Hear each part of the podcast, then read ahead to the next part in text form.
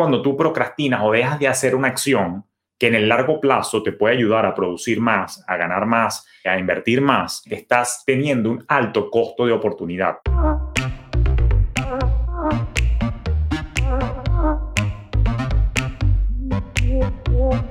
Acércate a las finanzas de manera simple y consciente para que tomes el control y disfrutes tu vida con intencionalidad. Soy Julio Cañas y esto es Despierta tus finanzas podcast. Un espacio con reflexiones, conceptos y tendencias para impulsar tu bienestar financiero en tus propios términos.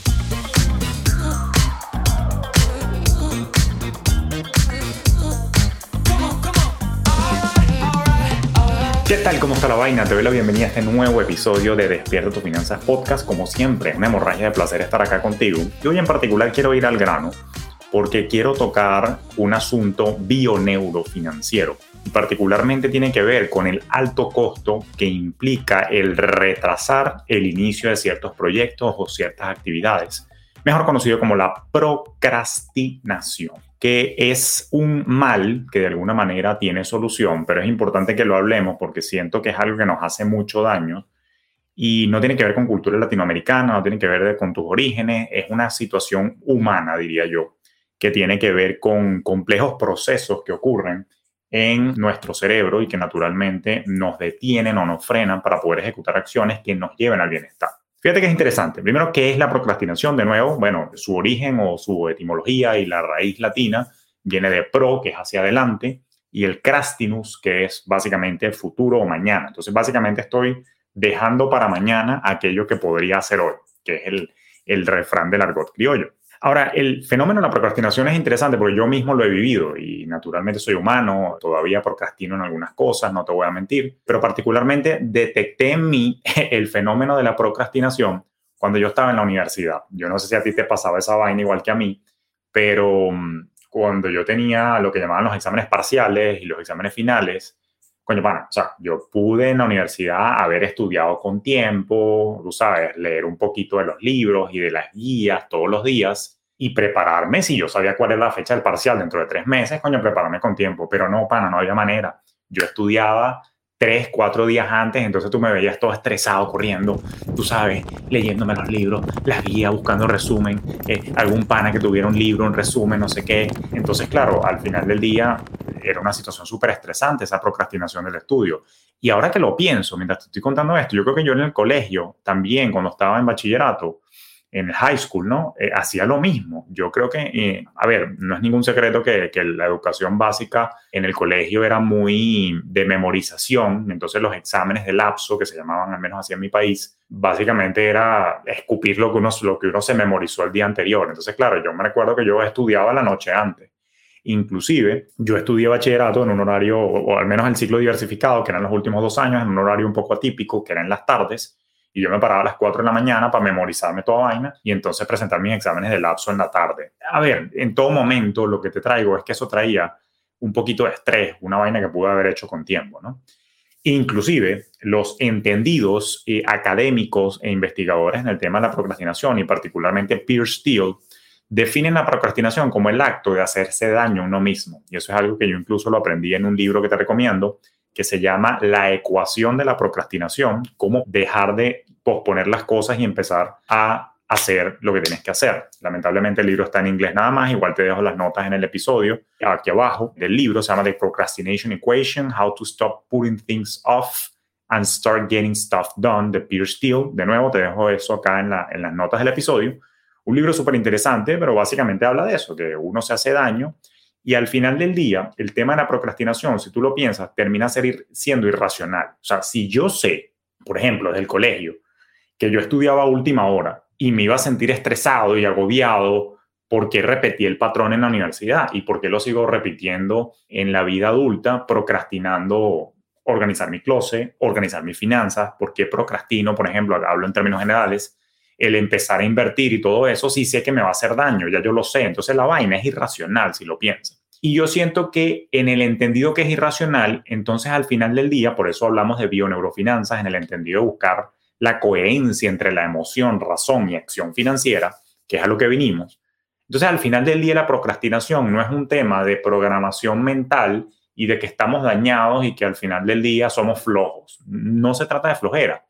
Se trata, en mi opinión, de un asunto emocional. Se trata, en todo caso, de una mala gestión emocional más que de la gestión del tiempo. Porque, por ejemplo, estudiar para un examen, estudiar para un examen parcial en la universidad, es incómodo, es fastidioso, y particularmente en el sistema educativo anacrónico en el que vivimos, en el que tienes que memorizar en muchos casos para poder pasar un examen. Entonces, qué fastidio estar memorizando. Entonces, tú tratas de procrastinar, dejar para después algo que es incómodo o fastidioso en el momento. Y piénsalo, lo mismo pasa cuando tienes el closet desordenado, lo mismo pasa cuando tienes las finanzas desordenadas. Es incómodo, fastidioso ponerte a doblar la ropa, es incómodo, fastidioso, no lo voy a negar, ponerte a clasificar las transacciones, a sacar tu presupuesto. Pero claro, es una incomodidad, un fastidio, pereza o como dicen en mi tierra, ladilla, momentáneo de ese puntito de tiempo, pero que después trae muchos beneficios y uno lo siente, uno es como tonto, uno dice, coño, ¿verdad? ¿Por qué no lo hice antes con esa paz que me siento, con lo lindo que se ve el closet este, organizado, con lo lindo que se siente tener control de mis finanzas? Entonces, al final del día es una mala gestión emocional porque estás dilatando una incomodidad o una sensación negativa temporánea, cuando en realidad las consecuencias a largo plazo de ese desorden o de esa inacción, en este caso organizar tu closet, organizar tu finanzas, son mucho mayores. Entonces, claro, está, por ejemplo, el tema de retrasar la revisión de tus cifras. Cuando tú no estás continuamente monitoreando tus finanzas y probablemente si eres del corte evasor, que ya lo he explicado en otras instancias, pues básicamente tú lo que estás es evadiendo esa realidad, estás de alguna manera teniendo miedo e incomodidad a lo que vas a ver en ese momento y lo estás dilatando para después. Pero por supuesto, eso genera un efecto bola de nieve, en este caso negativo, porque el desastre en tus finanzas después te va a pasar factura. Pero también tú la procrastinación financiera la ves en cuando las personas retrasan el comienzo a series de inversión. ¿Cómo se manifiesta? Bueno, lo típico, y esto lo digo porque me pasó y lo he visto en mis pacientes, sabes que ese es el nombre de, cariño que le digo a, los clientes que vienen a las citas de consultoría conmigo.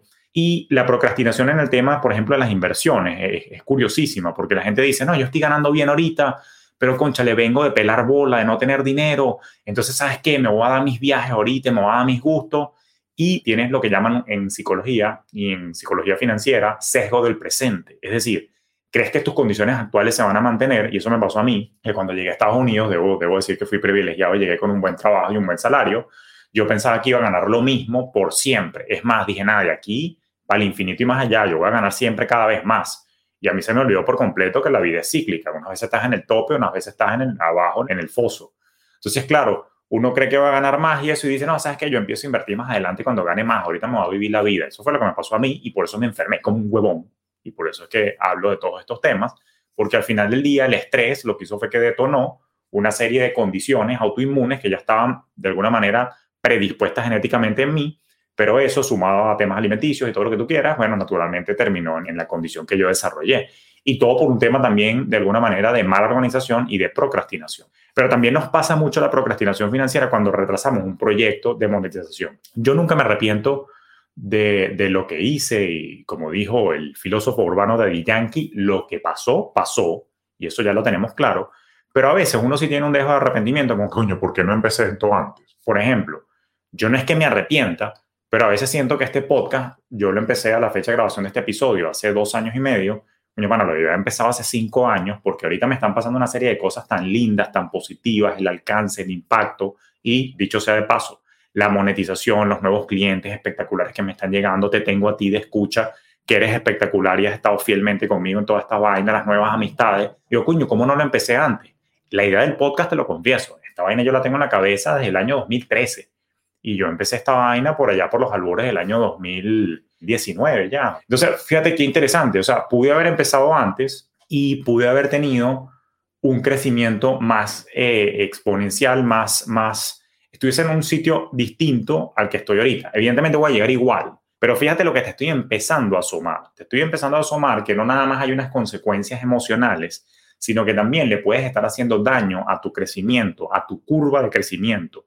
Si tú procrastinas acciones, si tú procrastinas el orden, si tú procrastinas las inversiones, no nada más de dinero para tu retiro, sino también de tiempo para tus proyectos de vida y poder diversificar tus ingresos. Entonces, las consecuencias de la procrastinación las podemos resumir en estrés, porque naturalmente los niveles de cortisol que vas a estar produciendo se elevan, porque es estúpido, piénsalo. Cuando tú estás procrastinando, tú sabes que tienes que hacer esa vaina que tienes que hacer, pero en el fondo estamos viendo Netflix, estamos jugando videojuegos, estamos haciendo otra vaina, estamos viendo las redes sociales, y al final del día te carcome la conciencia que dice, coño, pana, deberías estar haciendo eso y no lo estás haciendo, pero lo hago después, lo hago a último minuto.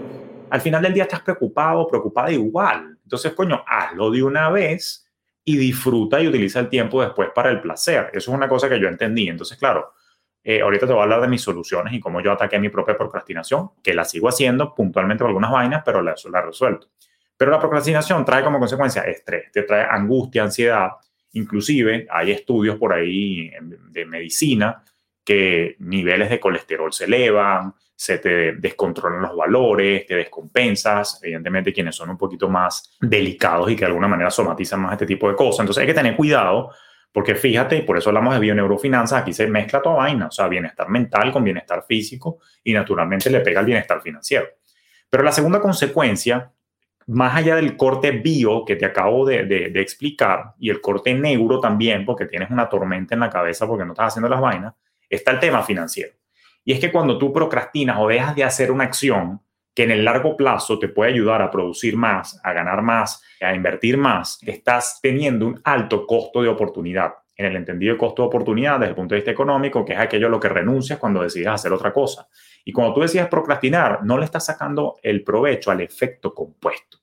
Si tú dilatas el empezar a invertir, por años y por años y por años. Estás dejando de ganarte años de interés compuesto si estuvieses entonces desde ya, por ejemplo, aportando continuamente a tu plan de retiro, que es un ejemplo muy mundano del tema de las finanzas. Si tú empezases a organizar tus finanzas y tuvieses un poquito más de control, desde ya tú estarías optimizando y entendiendo cómo entra y sale tu dinero a tu vida de forma tal que tú puedas tomar decisiones informadas. Pero si tú sigues procrastinando el poner orden, si tú sigues procrastinando el hecho de sentarte a confrontar tu realidad para ver qué es lo que está pasando, lo que estás haciendo es un efecto negativo en lugar de, más bien, partiendo desde el orden y desde la paz financiera, poder aprovechar el efecto compuesto de tu crecimiento también desde el punto de vista de que ahora tienes más paz, tienes una decisión más informada, tienes de alguna manera un poquito más de entendimiento de qué es lo que está pasando con tu cifra. Entonces, las consecuencias no son solamente a nivel biológico de cómo te sientes y qué puede pasar con tus valores, sino también del malestar mental que puedes traer y el en detrimento de tu bienestar mental y tu salud mental.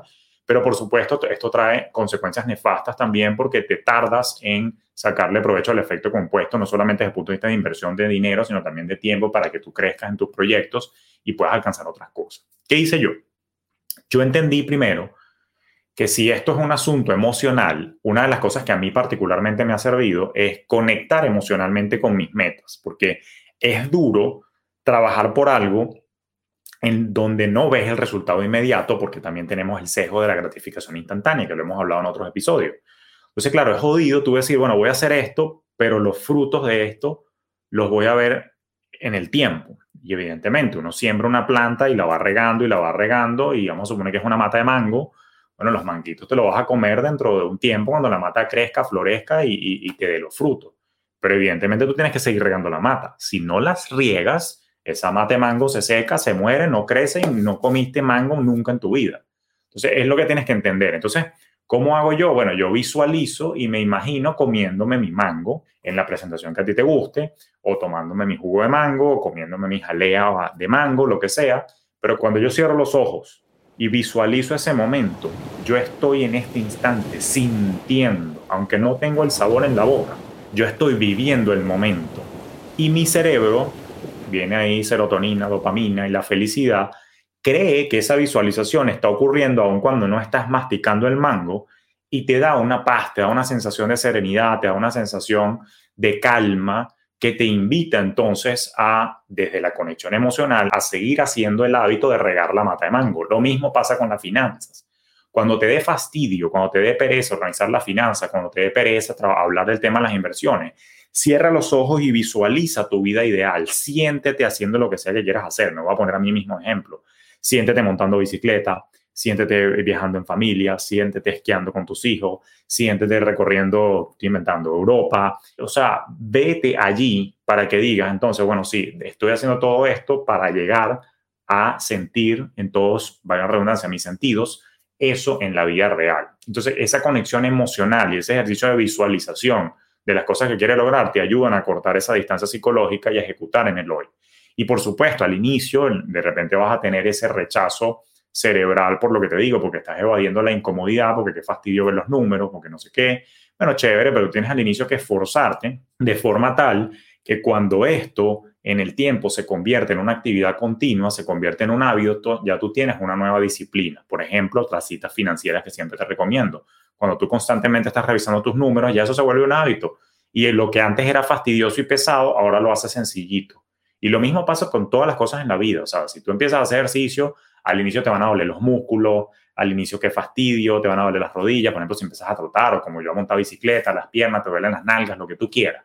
Pero ya después de cierto tiempo, ya la vaina agarraste resistencia, ya no te duele nada, ya lo haces facilito, ya es un nuevo hábito. Eso es lo que quiero que implementes y entiendas la naturaleza del el mal que hace el tema de la procrastinación.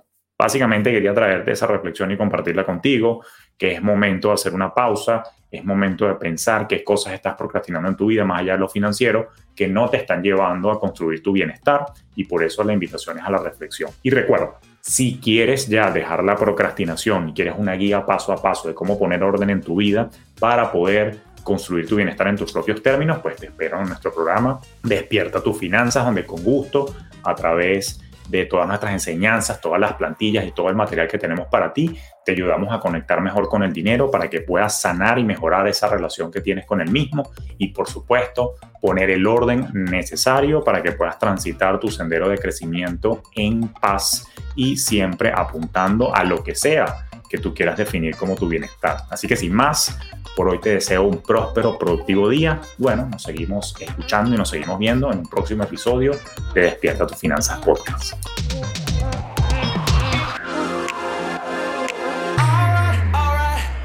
Esto fue Despierta tus Finanzas Podcast con Julio Cañas, un espacio presentado por Fintelhop para impulsar tu bienestar financiero en tus propios términos.